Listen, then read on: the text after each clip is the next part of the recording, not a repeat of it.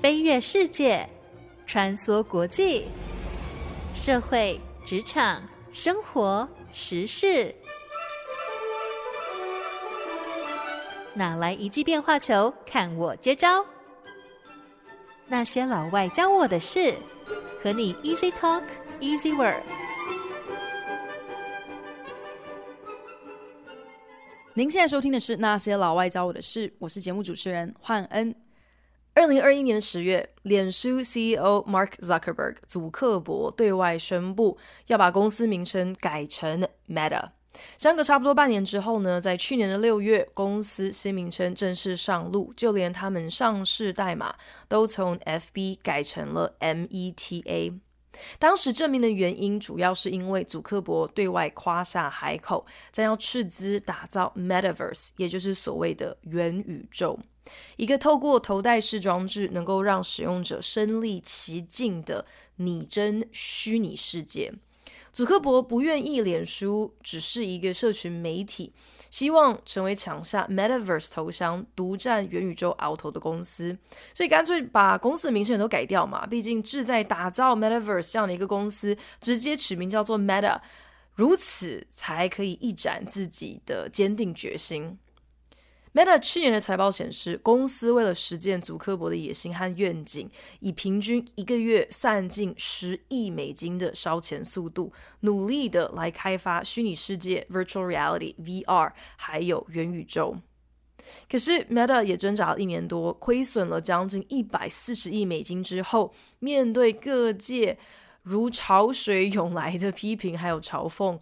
祖克伯也不得不摸摸鼻子认赔了，承认这场全部梭哈在元宇宙上的巨额赌注是血本无归了。所以呢，总算祖克伯在今年宣布，Meta 将再一次转移重心，放下对元宇宙的偏执，放眼人工智慧的开发。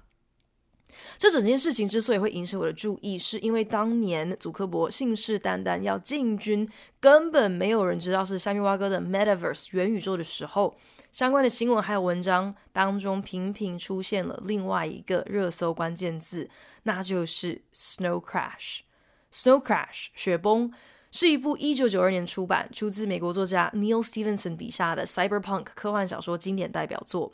而 Metaverse 这个字以及 Metaverse 它的定义、它的轮廓、它到底是什么，完全都是 Neal Stephenson 他在小说当中的原创想象。讲白一点，就是呢，祖克伯等于是将他一手创办的公司的光明未来，一口气赌在要把一本三十年前问世的科幻小说当中想象的科技带进现实里头。讲得更白一点，就是祖克伯对于元宇宙的想象是从科幻小说抄来的。听到这边，你不觉得有够威吗？一本科幻小说也，而且还是九零年代的小说，故事情节竟然足以左右全球最大科技品牌之一的营运决策。所以那个时候，本来对科幻小说一点兴趣也没有的我，就下定决心，无论如何一定要找机会好好拜读一下《Snow Crash》，看看它到底哪里了不起。也是因为这样子，所以书中自由水晶球这个节目计划就开始成型了。想到说，或许还有很多其他跟《Snow Crash》一样威的小说，就算作者是在好几十年前，甚至是在好几百年前想象出来的故事情节，可是呢，竟然能够与未来，能够与我们的现实相呼应。不管是因为作者真的是神机妙算，靠着连柯南都自叹不如的推理能力和想象力，歪打正着的预料了未来世界的光景，还是其实是读者太过入戏了，反而落入了一种 self-fulfilling prophecy，就是有意识无意识的自我实现这些预言。如果真的是后者的话，只能够说应该会让那些极具前瞻性的作者是失望透顶。毕竟他们多数人在着手创造这些 speculative fiction 这些臆测性的小说的时候，其实就是希望能够提供一个警示预言嘛，呼吁大家千万不要走上会通往书中反乌托邦世界的不归路。谁知道读者们竟然完全忽视作者的本意，有些甚至像祖克伯这样子，一股脑门就只是想要把这些科幻小说当做是一本使用说明书来看。至于为什么我竟然是一路熬到了书中自有水晶球这个特别系列单元的第七集，才终于跟大家聊到 Snow Crash，那是因为我的阅读速度实在是太慢了，所以为了要亲自啃完将近六百页的原文小说，只好先聊 其他的书，替自己争取一点时间。可是终于可以在本周节目当中来跟大家聊一聊 Snow Crash 雪崩到底是怎样的一本小说。不只是被祖克伯奉为公司成长的蓝图，没有想到 Snow Crash 更可以说是戏骨众多创业家还有科技巨头的启蒙圣经哦。Snow Crash 自一九九二年出版之后，彻底席卷矽谷的科技还有新创圈。书中形容一个叫做 Earth 的虚构软体，是一个存在于元宇宙当中模拟地球的三 D 漂浮球体。书中人物可以透过声控不断地推进视角，从俯瞰地球的角度急速下坠，不断放大，好像整个人是跟着穿越云层推进各大城市，然后一路 zoom in 到你想要搜寻的转角街口，或者是你的目标建筑物。诶，不觉得这听起来跟我们身边很熟悉的某个科技产品特别相似吗？据说呢，作者 Neal Stephenson 在书中所形容的 Earth 软体，正是二零零一年初次登场的 Google Earth 的原型。当年脸书还是脸书的时候，祖克伯就曾经下了一道圣旨，把 Snow Crash 列为旗下所有产品经理必读的书籍之一。我甚至还有听说，当年各大科技公司的软体工程师都将 Snow Crash 奉为他们的葵花宝典，甚至可以说是他们的灵感缪斯哦。所以，如果你没有看过 Snow Crash 的话，你会自动被同侪鄙视，被看作是不认真、不入流的三流工程师。Snow Crash 书中形容每个角色想要进入元宇宙的时候，都需要有一个 Avatar，也就是一个虚拟人物。Avatar 这个名词虽然并不是 Neil Stephenson 他原创的一个 idea，可是呢，绝对你可以说是因为 Snow Crash 这本书的关系，将 Avatar 这个概念、这个名词的使用彻底的发扬光大。我们现在对于虚拟人物、对于 Avatar 的使用，其实都是非常熟悉的。特别是那些爱打电动的人，知道其实 Avatar 等于就是自己在游戏世界或者是网络世界里的分身。所以呢，你不只是要花心思，Avatar 更是值得你花钱，好好去替这个代表自己的虚拟人物打点门面。去套用类似自己在真实世界的肤色、发型和五官之外呢，你更应该要去添购一些厉害的武器啊，或者是其他的装备，让你的虚拟人物，即使是在电玩世界，即使是在一个虚拟的空间里头，也能够走路有风。所以，《Snow Crash》这个小说，它到底是在讲一个什么样子的故事呢？书中的元宇宙又是怎么一回事 So Crash 描述，在一个不远的未来，美国已经支离破碎，政府不复存在，所有你想得到的服务都是民营化、企业化，并且连锁化。从高速公路、住宅区，甚至是警察、保安等等，我们现在认为应该是由中央政府集中管理的公共财服务，通通在资本主义的原则之下去集中化。由民营企业在自由市场机制之下经营，就连黑帮也企业化了，而且以一个连锁外送披萨店当做他们的门面哦。除此之外呢，各大住宅区也是连锁经营的，而且简直是形同一个呃小型自治区哦。有的时候你甚至还必须要申请特定连锁住宅区的护照。才能够正式成为当中的居民，可以自由进出。从前的美国中央情报局 （CIA，Central Intelligence Agency） 在书中也民营化了，甚至还跟美国的 Library of Congress（ 美国的国会图书馆）进行整并，变成了 CIC（Central Intelligence Corporation） 中央情报企业。贩售由一般大众投书投稿存入资料库的这些情报，就是他们的主要业务。书中男主角叫做 Hero Protagonist，他是一个有亚裔血统、随身携带一副武士刀的年轻黑人。他在现实生活当中是看黑帮脸色吃饭的披萨外送小弟，偶尔靠上传一些随手搜集到的资讯进到中央情报企业的资料库来赚一点外快。可是呢，实际上，Hero Protagonist 还有另外一个非常厉害的身份，那就是他是最早写出了 Metaverse 元宇宙电脑程式的优秀骇客之一。Hero 他在某一次送披萨的途中，认识了一位叫做 YT 的十五岁快递员女生。在书中的这个未来世界里头，一切的快递服务都是交给像是 YT 这种踩着智慧滑板在高速公路上驰骋的快递员。这叫滑板，可是大有来头的。你可以安装先进的智慧轮子，而这个轮子上内装的轮轴会随着地形的不同而自由伸缩变更，永远让滑板上的人像是在平地上滑行一样顺畅。这些快递员甚至还会有各种的道具，像是改良过的喷射磁力鱼叉，鱼叉牵着缆绳，当快递员瞄准射出之后，鱼叉会套牢。路上的行进中的汽车，快递员呢就只需要抓着缆绳，然后呢就像是在 wakeboarding，像是在尾坡冲浪一样哦，让汽车拉着自己在马路上滑翔，真的是好不轻松，好不帅气。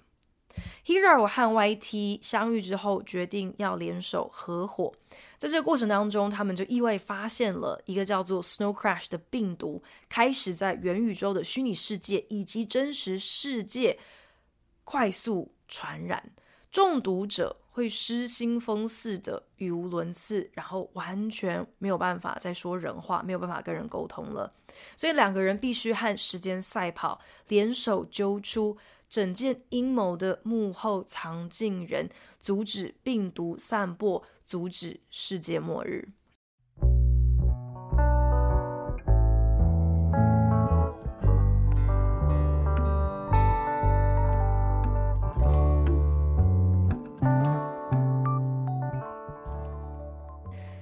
我在节目一开始的时候曾经提到，《Snow Crash》这本书是 Cyberpunk 小说的经典之一。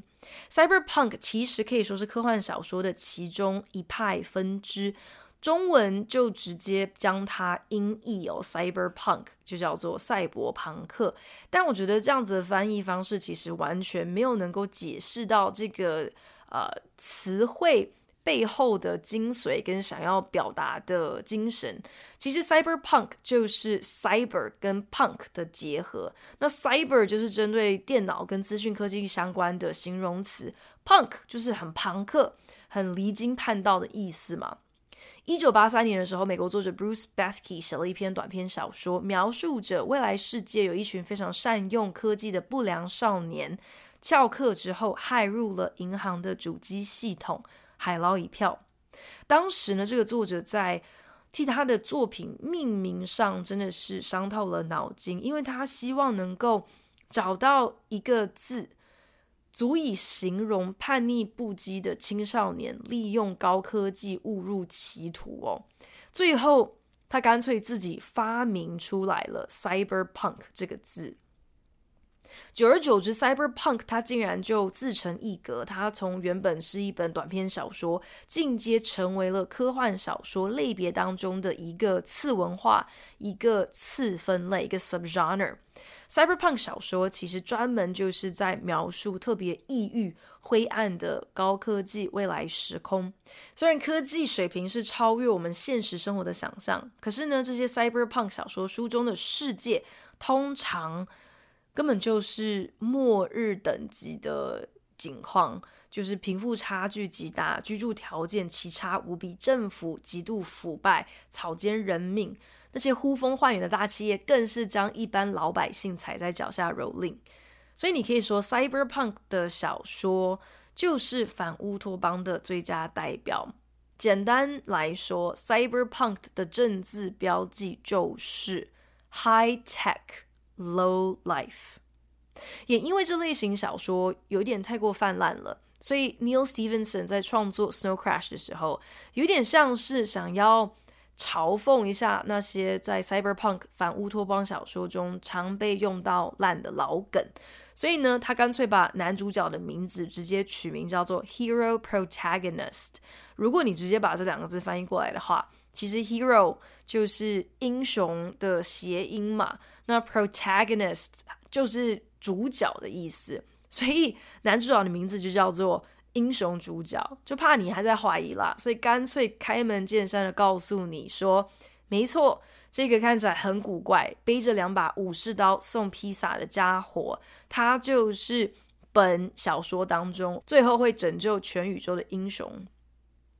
女主角 YT 的名字其实也是一个有一点冷的一语双关。YT 在书中其实就是 Yours Truly 的缩写。Yours truly 通常就是英文信件的尾声，你要附上署名之前会加上一个 Yours truly，有点像是啊敝人在下或者是某某某敬上的意思。可是到底是谁敬上？那个某某某是谁？那个敝人在下又是谁？所以 Yours truly YT，这根本就是一个有说跟没说一样的名字。不过好像其实也是蛮中肯的，呼应了。YT 作为一个快递员，那种使命必达的专业和诚意啦，就是你不必知道我的名字叫什么，你只要知道你信得过我，交给我的任务，Yours truly 绝对会将它完成就好了。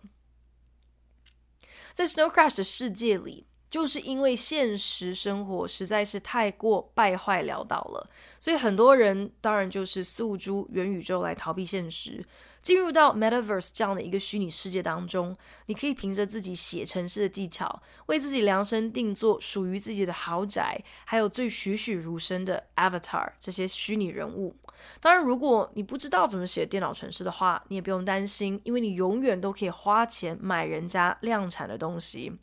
在元宇宙。你可以置产，你可以谈生意，你可以参加演唱会，你可以约会，你也可以逛街，你可以设计一款跟自己本尊完全长得不像的虚拟人物。不要说是人了，在元宇宙，你可以成为任何你想要的东西，你更可以做任何在现实生活当中可能是你负担不起或者是无福消受的所有事情。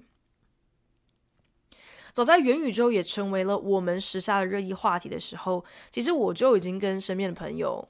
分享我的看法了。那就是元宇宙的纪元虽然确实是已经展开了，但是恐怕还不会那么快成为我们的主流。主要的原因并不是因为科技还跟不上，这当然是一个很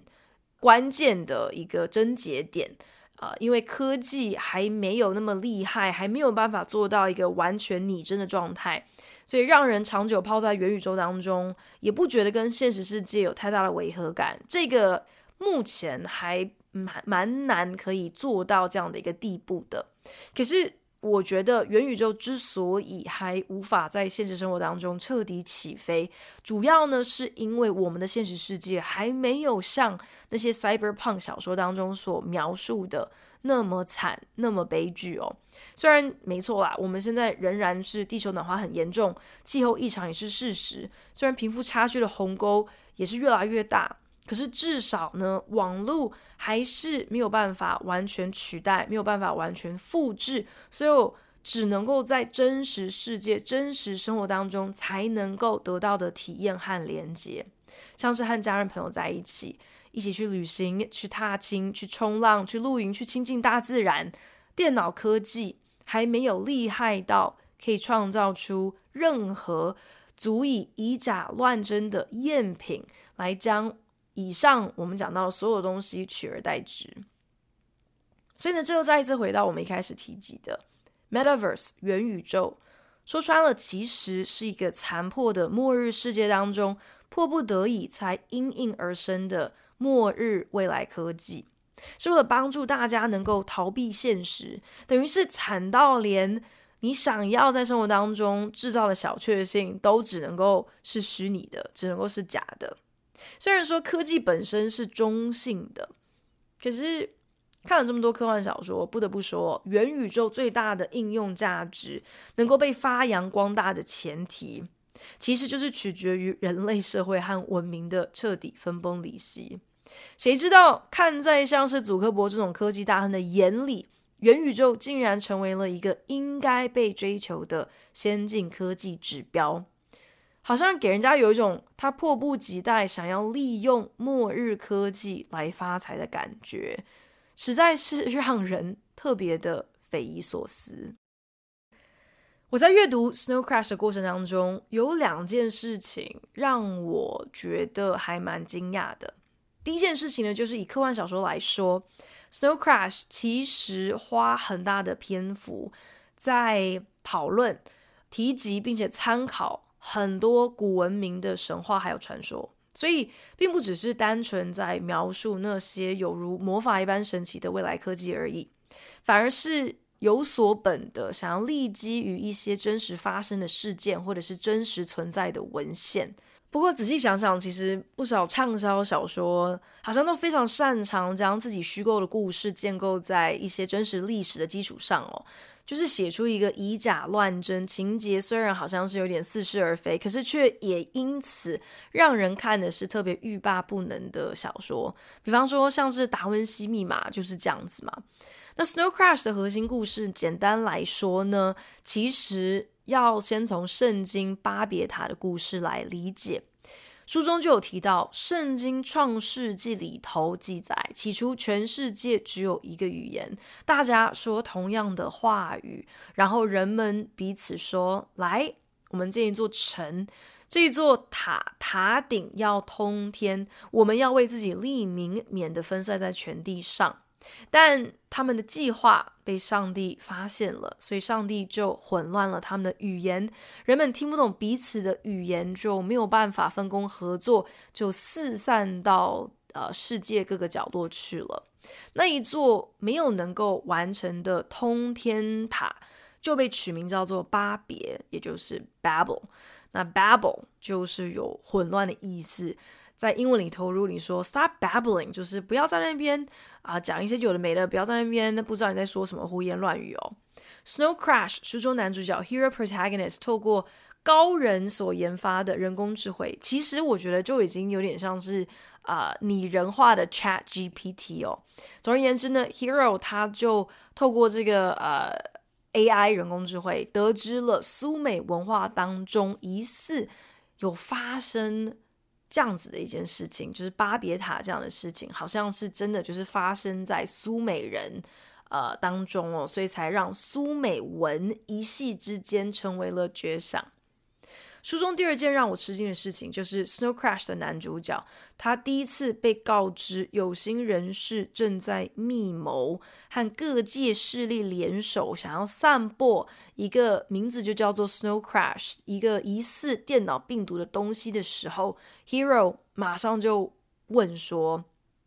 等等等等，Make up your mind，this Snow Crash thing，is it a virus, a drug, or a religion？” 等一下，等一下，你你你把话给我讲清楚哦。所以这个叫做雪崩的东西，它到底是一个病毒，还是一个毒品，还是一门宗教？而对方竟然耸耸肩，这样子回答 Hero：“What's the difference？” 这三者之间有差吗？Snow Crash 的故事形容人脑的作业系统如何被设定、如何运作，其实都是和语言息息相关的。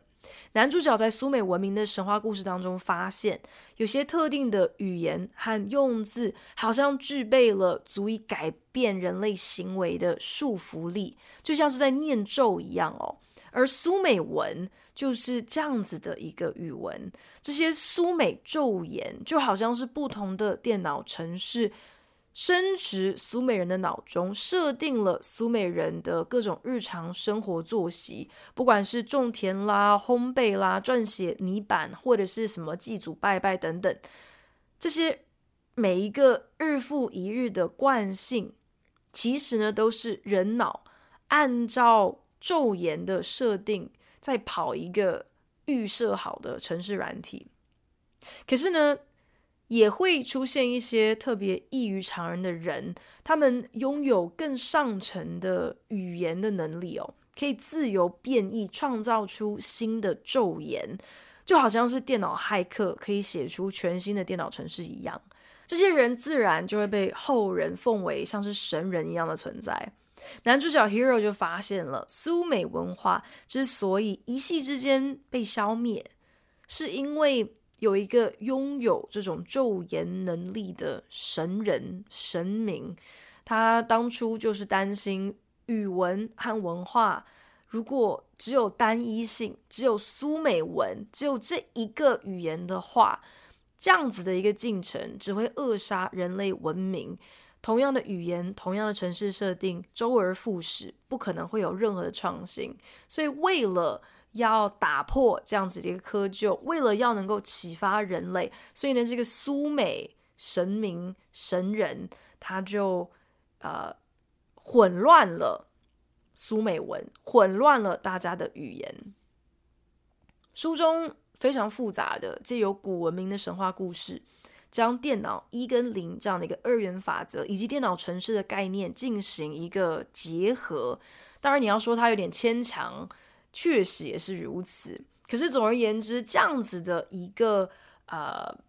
整合得出的一个结论呢，就是即便是人类这样子的有机体，其实我们跟真实世界互动还有运作的方式。大原则、大方向跟电脑的城市设定、城市语言是一致的，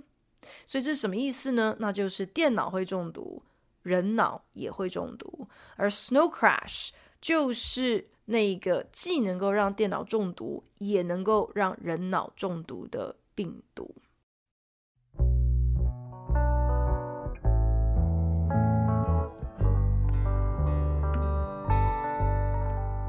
本节目由好家庭联盟网、台北 Bravo FM 九一点三、台中古典音乐台 FM 九七点七制作播出。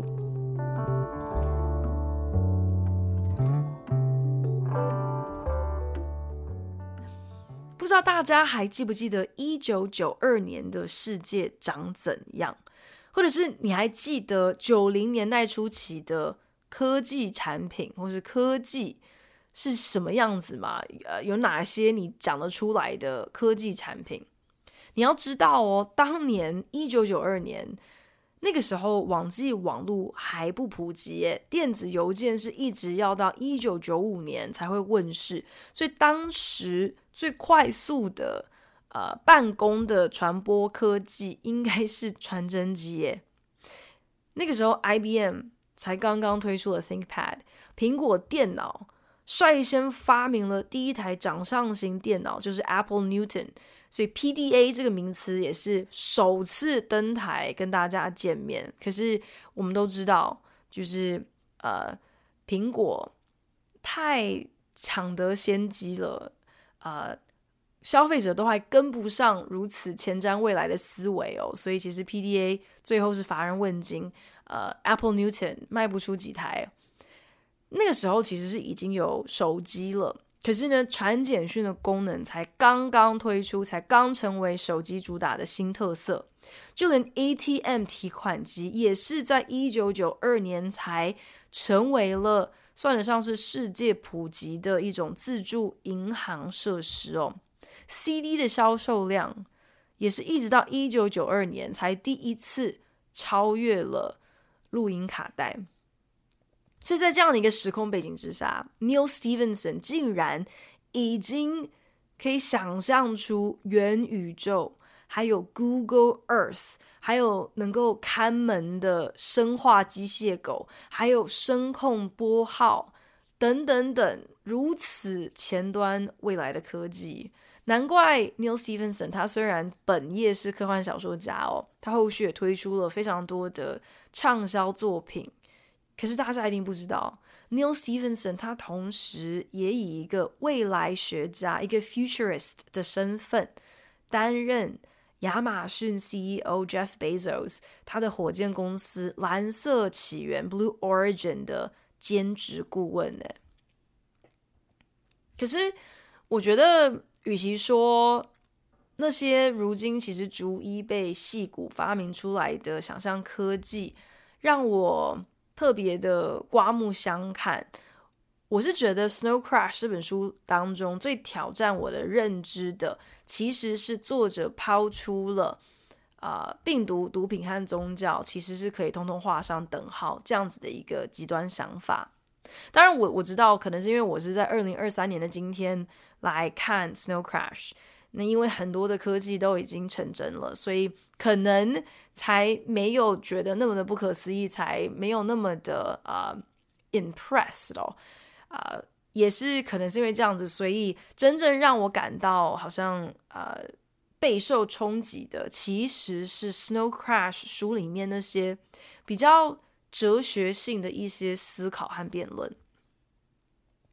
透过语言来设定行为，透过语言来散播宗教，透过语言来传承思想。也因此，如果今天真的有一种病毒是能够入侵我们的语言的，可以借机来重置我们的大脑回路，来改变我们的行为的，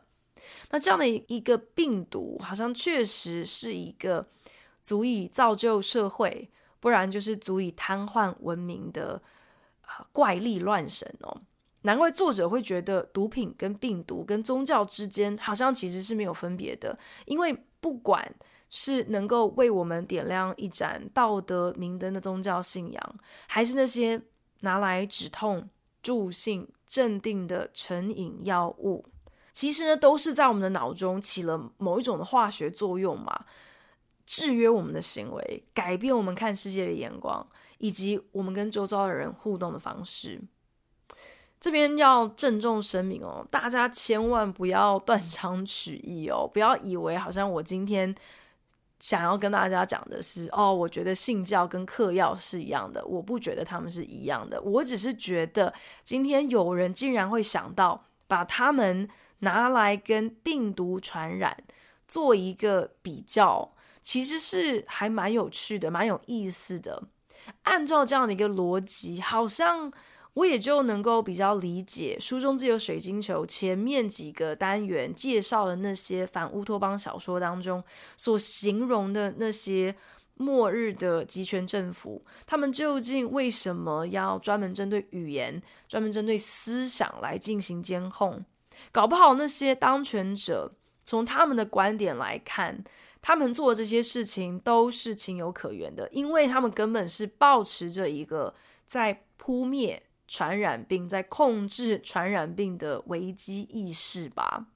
因为思想的扩散就像是病毒一样，可以借由语言散播啊，可以在人和人之间渲染。当你在脑海当中播下一个信念、一个想法的种子的时候，它不只可能会开花结果，它更可能可以传给、交给下一个跟你讲上几句话、跟你有互动、跟你有接触的人。所以难怪经典科幻电影《骇客任务》的《Matrix》里面，大坏蛋 Agent Smith 他在第一集就开宗明义的告诉了男主角 Neo，真正的病毒其实就是你们，是人类。只要跟你有接触到，只要跟你交换了想法、交换了理念，忽然之间，本来只是一个小小的意念、小小的 idea，都可以茁壮，可以无远佛界的的壮大，成为从一个 idea 变成是一个一个一个 movement，甚至可能变成是一场革命。终于如愿看完了《Snow Crash》。感觉书中自有水晶球这个特别系的单元，搞不好也可以直接就是收尾告一段落了。不过呢，我必须要说，在我想到全新企划之前，可能也就是继续来跟大家分享下一个反乌托邦小说，来看看下一个科幻小说，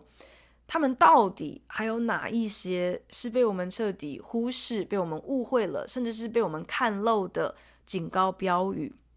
毕竟这些小说。他们其实是见往知来。如果真的有任何好像是未卜先知的巧合，我觉得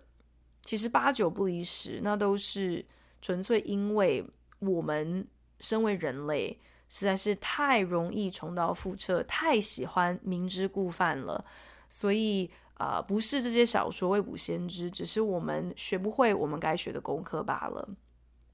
祖克伯的元宇宙之梦目前暂时是破灭了，可是随着科技的日新月异，让我还是不得不相信哦，一个有如《Snow Crash》书中所描述的，足以取代现实生活的元宇宙。它的出现恐怕也只是早晚的事情，越早出现，恐怕也意味着我们越靠近末日喽。可是，如果这些反乌托邦科幻小说真的有教会我任何一件事，那就是，与其一直眼巴巴的把希望寄托在那些还没有被发明出来、还不存在的先进科技，我觉得我们其实。更应该要回归根本，要把重点放对，不要抛下我们的人性，不要停止我们独立的思考能力，不要轻看人与人之间面对面的互动，更不要将蓝天白云、高山大海这些自然宝藏视为理所当然，因为这些都是不管再怎么样先进。再怎么样神奇的科技，也无从复制、无法匹敌的。谢谢您收听那些老外教我的事，我是华恩，我们下礼拜同时间空中再见，拜。